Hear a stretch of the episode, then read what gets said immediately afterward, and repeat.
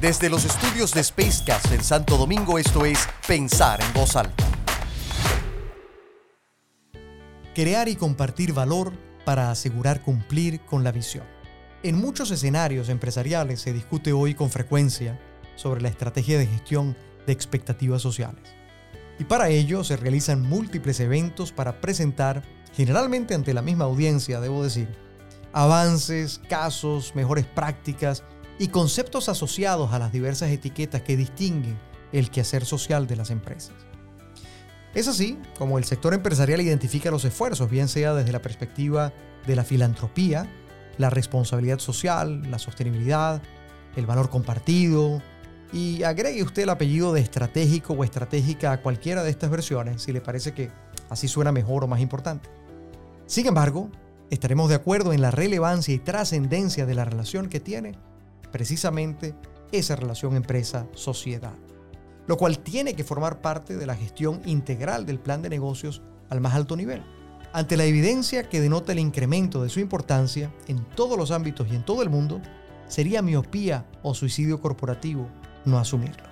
Muchas empresas han iniciado sus propios procesos de repensar su modelo de relación con el entorno, con sus comunidades, con las inquietudes de sus clientes y sus consumidores, con sus grupos de presión, en fin, buscan cómo evaluar y diseñar la mejor aproximación para crear espacios de resonancia en los que puedan aportar a partir de lo que mejor saben hacer y desde la naturaleza de su propio negocio.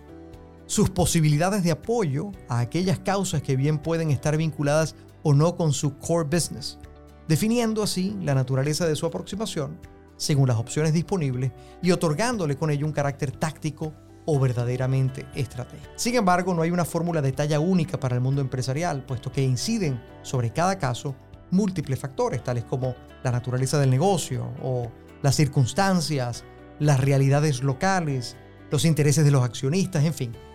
Esto tiene que evaluarse previamente a que una empresa ponga en marcha alguna aproximación.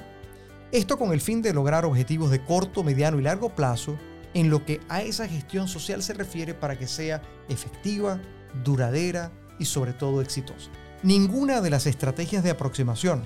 tiene por qué ser excluyente entre sí.